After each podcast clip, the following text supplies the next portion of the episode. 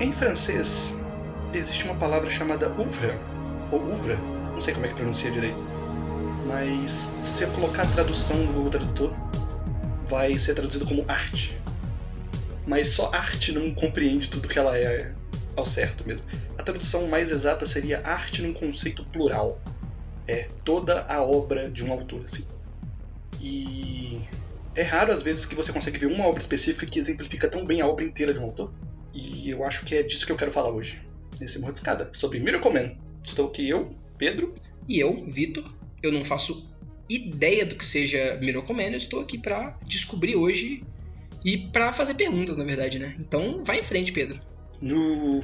Vambora. Mas já me interessou. Começou bem, hein? Que isso, o cara planejou a entrada de mordiscada. Nunca vi. Nunca vi uma, uma mordiscada planejada desde a do mordiscada de Tommy. Tomara que dê tudo certo. É... Você me conhece há muito tempo já. Você sabe que eu tenho. Eu sou fã de coisas específicas. Igual todo mundo do mundo. Sim, mas é porque eu, por exemplo, o Miyazaki. Eu pego e eu vou assistir Qual todos o do Miyazaki? Miyazaki. Dois, né? O Miyazaki, o Miyazaki. Hayao design. Miyazaki, não Hidetaka Miyazaki. O amante de máquinas voadoras, não o amante de pântanos. Exato. O que gosta de avião e não o que gosta de caranguejo. Excelente. E eu vi a porra toda que ele fez. Que eu gosto muito dele. Eu, eu assisti todos os filmes do Kubrick, porque eu gosto muito do Kubrick. Por aí vai. Entendi. E não só isso, como eu tenho um interesse histórico pelas paradas que eu gosto, no sentido de que eu tento a voltar muito no passado pra ver as origens de uma ideia ou qualquer coisa assim, por Uhum. mais que não seja tão legal. Sim. Que nem quando eu falei quando você jogou o, o primeiro Pathologic. É, você já me falou disso e já me incentivou a ir atrás de coisas assim que eu não tinha tanta vontade, usando esse argumento mesmo, né? Tanto Uhum. é, me incentivando a jogar o Pathologic 1, que eu não me arrependo nada, quanto me incentivando a jogar o Kingsfield, que eu também não me arrependo, que também é, é maravilhoso, e eu achei que eu ia só, tipo, ah, ver aqui qual é que era da From Software pré-Miyazaki, mas eu achei o jogo maravilhoso. Pois é, é muito brabo.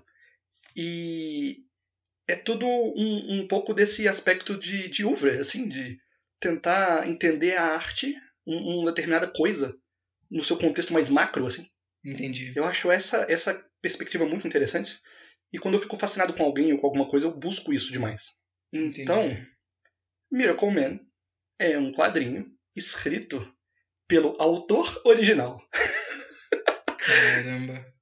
E é o seguinte: o cara que escreveu não gosta mais da obra que ele fez. Ele renega Miracle Man. Entendi. Então, eu, não, eu tenho um dilema muito profundo se eu falo o nome dele ou não. Acho que eu não vou precisar falar, não. Basta dizer que ele escreveu V de Vingança, Monstro do Pântano. ok, sabe. Eu imaginei, eu imaginei, eu olhei pra esse bagulho, olhei pro seu sofá e falei, ah, mano, tem cara de ser do, do maluco. É ele, é o próprio.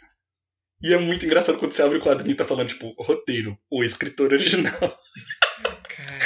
Cara. Mas assim, a versão original não era assim, né? Sim. Ah, não, quando saiu da primeira vez, não, porque, né, ele tava fazendo no momento ali, mas em um determinado ponto ele só renegou. Ele não quer mais Entendi. ter nada a ver com isso. Entendi. E eu acho muito interessante esse aspecto específico dessa obra.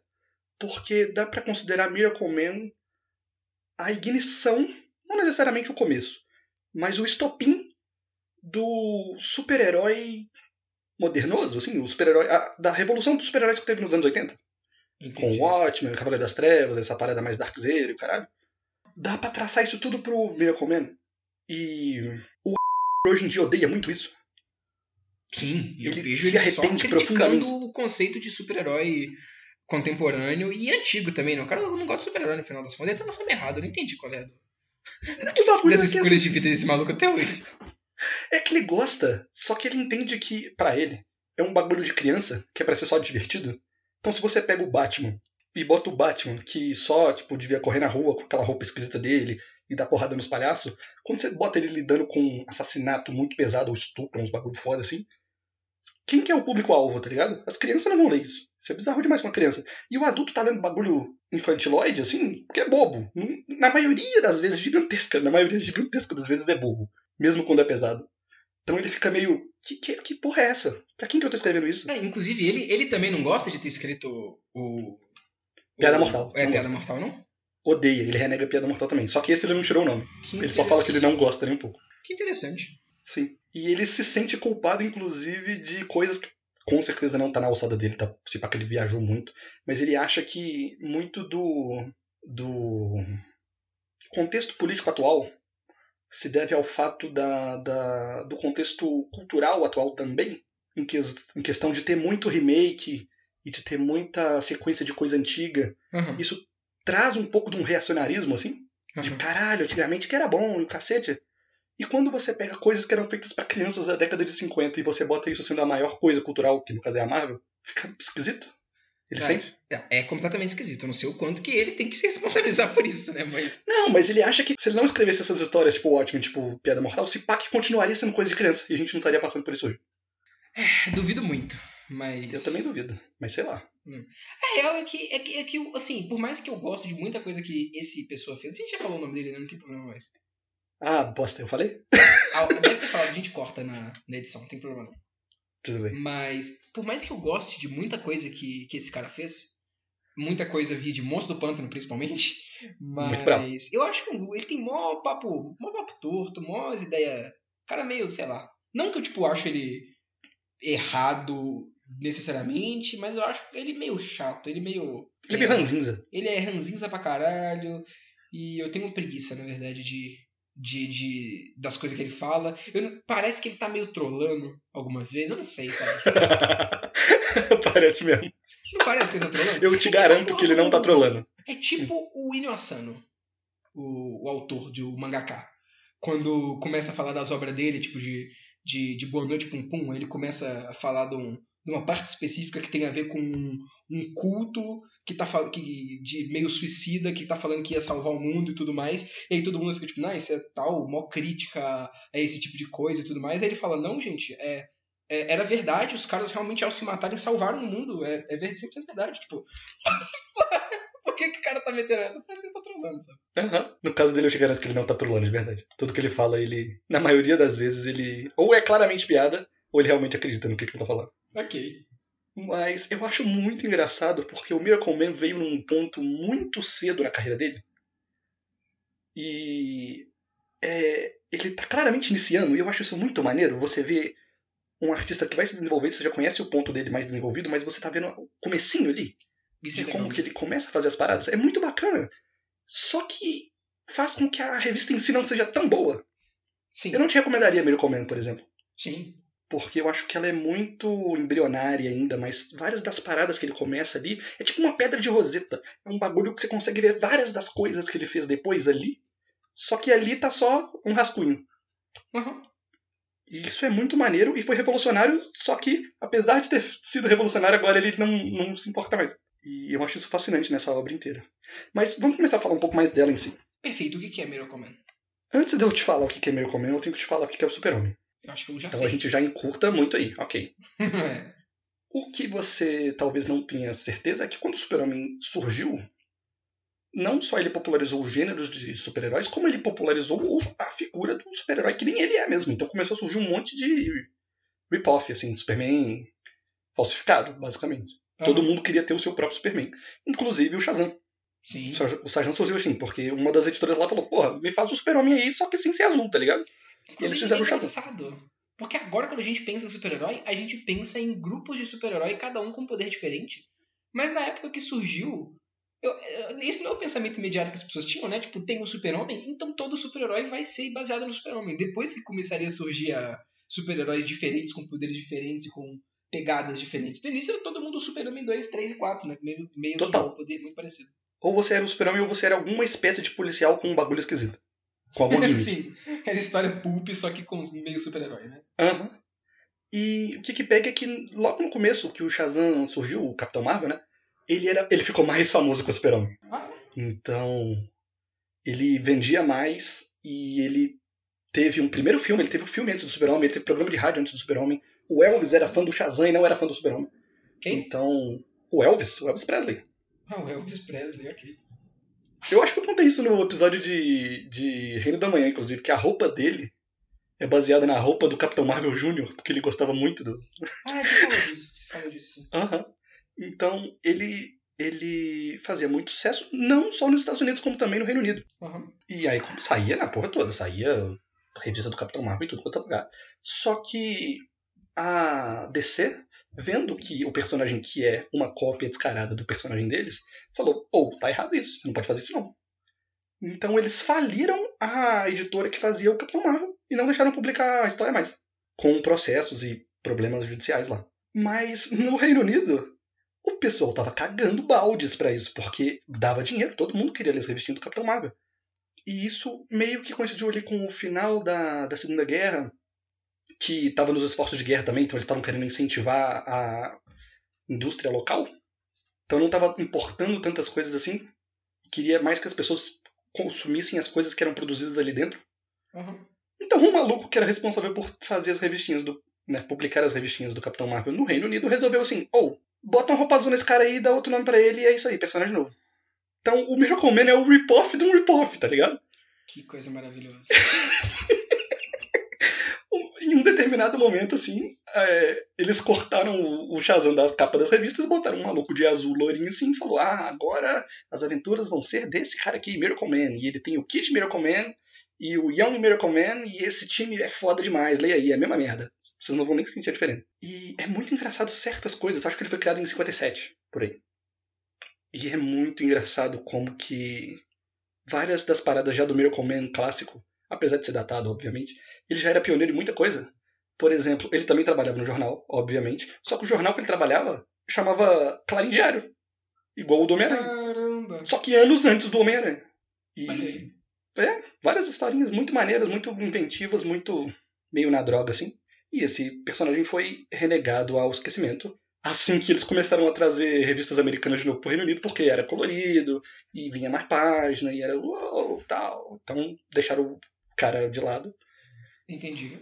Até que nos anos 80, uma editora resolveu que ia começar a publicar a história desse maluco de novo. Tipo, tá aí o personagem, ninguém usa, por que a gente não faz umas paradas novas com ele?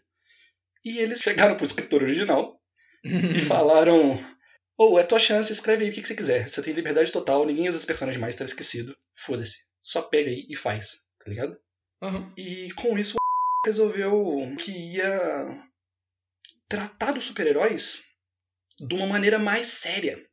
E essa que foi a grande sacada dessa série. Porque ele já tinha escrito super-herói antes, ele tinha feito o Capitão Britânia, e ele resolveu, tipo, tá, ok, super-herói, Superman, foda, o que a gente vai fazer?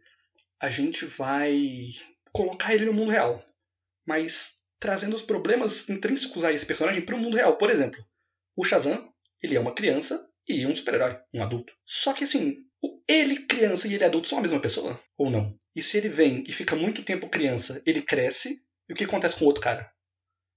Então ele começa a, a brincar com, a, com a, os problemas psicológicos de você tem um alter ego e o seu alter ego é perfeito. Como que isso faz você se sentir? Interessante. É. E, inclusive, né, vou dar spoiler, foda-se, não tem por que não dar spoiler. Tem mais de 50 na porra da revista. O, o Miracle Man, em um determinado momento, tem um filho mas o filho é do Miracle Man, e não do maluco, e não do cara. Uhum. E aí ele fica tiltadíssimo, tá ligado? Ele fala, caralho, minha esposa praticamente me traiu comigo mesmo, como que isso é possível? Então, é muito maneiro. E é muito legal as referências que ele traz para dentro de coisa de super-herói. Porque ele. O, o, a coisa que cria o Miracle Man na história, que ele traz, chama Projeto Zaratustra. Uhum. De, referência direta ao Assim Falou Zaratustra, do Nietzsche. Uhum que é onde o Nietzsche cria o conceito do Ubermensch, que Nossa, foi o que deu a inspiração pro Super-Homem, depois, o nome do Super-Homem. Ah, perfeito. É muito maneiro, e tem muita coisa muito maneira em termos de, de inventividade de poderes. E ele vai expandindo, ele não fica só no, no personagem em si que ele está criando ali, apesar dele expandir isso também. Mas ele expande para outros universos e cria raças alienígenas malucas. Tipo, tem uma raça que ela transcendeu o conceito de espaço. Então, para eles, qualquer lugar está a um simples movimento de distância assim. Como uhum. que você se sente estando nesse tipo, tá ligado? Você sendo assim, como que é o mundo para você? E tem toda uma revista que é do ponto de vista deles. E é uma loucura do caralho. É, isso é muito a cara do fazer, né? Ele já, já tinha essa pegada antes. Muito! Exato! Porque, né, tem esse tipo, esse tipo de, de exploração ele faz 100% com o mundo do pântano quando ele, é, quando ele é mandado pro espaço, né? É, quando ele é mandado pro espaço ou quando ele entra no verde também. Sim. Então, várias paradas muito legais e essa desconstrução completa desse personagem que era um simples personagem bobinho dos anos 50. Entendido. Mas, mais do que isso, é um fato que pouca gente sabe é que o além de escrever, ele também desenhava as revistas dele. Só que ele parou de fazer isso muito cedo, porque ele percebeu que se ele quisesse fazer isso num ritmo profissional, não ia dar certo. Que ele demora muito para desenhar. Tem um Ah. desenho dele do Godzilla que é muito maneiro, inclusive, mas ele só é só o desenho, não é história nenhuma, é só um pôster que ele fez do Godzilla. Entendi. E é, por conta disso, todo mundo que trabalha com ele desenhista acha um porre. Porque ele é muito detalhista. Porque é como se ele visse a, a, a cena na cabeça dele. Ele estava pronto para desenhar, mas ele sabe que ele não ia ter tempo de desenhar. Só que ele coloca tudo do jeito que é para ser desenhado. Do jeito que ele desenharia se ele fosse fazer. Então, um monte de desenhista acha isso insuportável. Não gosta de trabalhar com ele porque acha muito restritivo. Só que é muito. Por conta disso, é muito interessante ver como que ele pega as ideias que ele começa aqui, em termos de visual mesmo, de quadrinização, e Uhum. vai evoluindo isso com o tempo. E agora eu vou mandar uma série de fotos pro Vitor. Só para ilustrar o meu ponto. Caramba, Pedro. Tu vai ter que descrever isso para as pessoas entenderem. Descreverei, descreverei. Tem uma série de quadros que ele usa, por exemplo, esse encontro aqui do Miracle Man com a Margaret Thatcher, Caralho. que é do caralho essa interação. Perceba que ele já tá bem no esquema do Watchmen. Já. Só que além do Watchmen, eu trago essa página aqui da, da Piada Mortal pra ver que, tipo, ele só pegou a mesma ideia e fez isso grande, tá ligado? Sim, completamente. É aquele quadro de 3x3, muito detalhadinho, muito paradinho, a cena muito divididinho e ritmado, fácil, só que no Piada Mortal é um absurdo. Sim, completamente. Outra parada, essa imagem aqui, que é uma luta entre dois personagens aí, que ela é feita toda de em quadros horizontais, Uhum. para passar uma, uma visão mais panorâmica, assim, mais tela de cinema, tipo, olha só como é Uhum. impactante e tal. E aí depois ele fez um quadrinho que chama Prometeia, que é desse jeito aí, que uma das edições é toda na horizontal. Você tem que virar a revista de lado. Nossa, ok. É muita cara. Ele adora assim. essas porra. Ele, ele adora essas porra. E um que eu acho muito maneiro também é uma cena do final do quadrinho, que é essa aí, que é só uma destruição absoluta, assim, há duas páginas gigantes só de merda acontecendo. E Nossa, o cara queria fazer vida tá darkzinho mesmo, né? Olha isso, todo. é muito darkzinho, pessoal enforcado em arame farpado, caralho. Pelo amor de Deus. E depois no Watchmen ele faz isso aqui. Que tipo, ele já pega a splash page, que é o maior escopo que você pode ter num quadrinho convencional, mas ele fala, não, splash page não é o suficiente. Eu vou pegar e vou fazer cinco páginas, sei lá, oito páginas de destruição, foda-se. Quero ver quem que vai me É impedir. Mas você tá vendo? Isso se repete várias e várias e várias vezes. E você sabendo essas paradas que ele fez depois, é muito impressionante você ver essas coisas acontecendo pela primeira vez aqui. É legal mesmo. Entendi. Mas no final, tu acha que. Assim, você falou da- das influências, tu falou da, das influências que isso teve na obra dele mais pra frente, né? Não pro mundo, mas pra, pro tipo de coisa que o, que o autor fez. Você falou também de- do contexto histórico e tudo mais, mas eu quero saber. Eu brevemente falei do quanto que eu, que eu vi aquilo ali, achei, nossa, Edzinho pra caramba, tudo, tudo darkzão, mas o quanto você acha que assim, comparando com essa onda de quadrinho de super-herói darkzão atual, o quanto que esse quadrinho parece ser um precursor disso de verdade? O Quanto. Tá, tu acha que é, é zoado? O quanto que esse, esse quadrinho faz isso? Então, não tu é acha que zoado. faz sentido o a- que, Eu quero que você fale disso. Por, por que que olhou pra isso e falou eu não quero mais fazer parte disso? Tudo bem. Principalmente pelo que eu já abordei, que é o fato necessariamente disso, dele pegar esse personagem que era completamente inocente e destruir o personagem por completo. É, mas você falou se é zoado em comparação com coisas de hoje. Eu diria que talvez a melhor pessoa pra fazer uma adaptação de Miracle Man fosse o Zack Snyder. É nesse nível. Nossa, de- Ó, isso aí me, dá, me deixa em choque. Só que aí que tá, tipo, eu não sei se é o Zack Snyder de verdade, porque o Zack Snyder não pega a sutileza das paradas. Esse que é o problema. Porque o Miracle Man é escroto, tudo que tá acontecendo ali é escroto, mas o Alan Moore não é escroto, entendeu? Então, ele tá. O, o personagem, o Mick Moran, né, o Miracle Man, ele tá ficando cada vez mais distante do mundo, das pessoas, de tudo que tá acontecendo, porque ele era uma pessoa que do nada descobriu que ele era Deus. Como que fica a sua moralidade quando você descobre que você é inerentemente mais poderoso do que qualquer coisa que você vê na sua frente? Ele tá cagando, ele vira o Capitão Foda-se do Gaveta, tá ligado? Aham. Tem um momento que ele tá atacando uma casa de um cara lá e ele, igual o Capitão Foda-se, ele não se dá nem ao trabalho de desviar. Ele sabe onde o cara tá e ele vai passando reto, ele, ele atropela a árvore, atropela a casa, atropela a porra toda, porque nada vai parar ele mais. Aham. Então é meio engraçado. Só que eu não sei se o Zack Snyder ia conseguir passar esse, essa virada de eu sou só um merda qualquer, ai meu Deus, sou Deus, mas eu ainda continuo sendo um merda. E essa, essa viradinha, assim, é muito Sim. sutil. Mas em todo o resto, em termos de, de coisa na sua cara ali, o que você tá experienciando lendo, é porrada. Simplesmente. E, e sem nenhuma preocupação com porra nenhuma. O Miracle Man, ele tá mais preocupado em dar porrada no vilão do que salvar as pessoas. Justamente, ele é o super-homem do Zack Snyder. Entendi. É, nossa, ok. É bizarro, né? Quanto que o, tipo, o Alan Moore fez o bagulho há tanto tempo atrás e se arrependeu e o Snyder tá aqui fazendo hoje achando foda. Achando maneirão. o cara não lê, não, não sabe nada das paradas que ele tá adaptando mesmo. E, assim, é interessante também que uma hora ele acaba de escrever, né? O, o, a revista, a história que ele queria contar, ele encerra. Só que a revista não para, porque vendia muito bem. Então ele passa a história pro Neil Gaiman escrever. Só que ele passa dizendo, tipo assim, é, quando eu for te passar a revista, Neil, eu vou ter acabado com todas as guerras e todos os conflitos e com a fome no mundo e vai ser tudo paz. E aí você continua daí, tudo bem? E aí, quando a revista acaba, é realmente isso que acontece e é meio assustador. Assim. ok. Ele resolve todos os problemas do mundo e, e fica a indagação, tipo, isso é uma coisa boa? Mas Exato. Ah, e tem uma coisa muito importante para falar, que eu não expliquei até agora porque que ele. Um dos motivos que fez ele se distanciar, isso. né? Por favor, isso, isso que eu quero mais saber. Tudo bem. Em um determinado momento, é, a revista que ele publicava, né, que saía essas histórias do Miracleman lá no Reino Unido, faliu. Então, uma outra empresa dos Estados Unidos pegou os direitos de várias das revistas dessa, dessa editora lá para publicar, e aí essa série passou para os Estados Unidos e ficou sendo publicada lá durante muito tempo, até que essa outra empresa faliu também, e nisso dela falir, ela quis vender os direitos para vários lugares, né, e tal. Uhum. E ninguém quis comprar durante muito tempo. Mas nesse limbo de querer vender os direitos, eles perceberam que os direitos não estavam com a empresa do, do Reino Unido, para começo de conversa. Os caras simplesmente viraram e falaram assim: ah, personagem aí que ninguém usa, né? Vamos pegar e fazer? Vamos. Eu, ninguém se importou em ir atrás de saber quem que, é, quem que tinha o direito autoral dessa porra. Tá ligado? E nada. Então, em um determinado momento, a Marvel comprou a editora do que, que, começou a publicar as coisas nos Estados Unidos. Só que isso meio que não servia de nada também, porque ela, ela comprou com o intuito exclusivo de ter o meu comentário para ela, para poder publicar.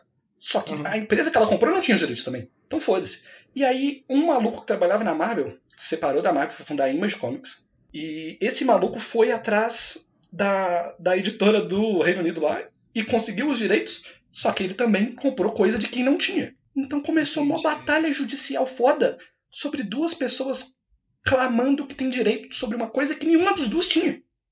ok. E a Marvel gastou muito dinheiro e muito recurso para enfim conseguir juntar os direitos. E eles descobriram que o direito estava realmente com o primeiro maluco lá, que criou o personagem há muito tempo atrás. E depois de muito tempo agora, esse personagem está na Marvel Comics. Ele é oficialmente um super-herói da Marvel, ele pode aparecer no MCU em qualquer momento.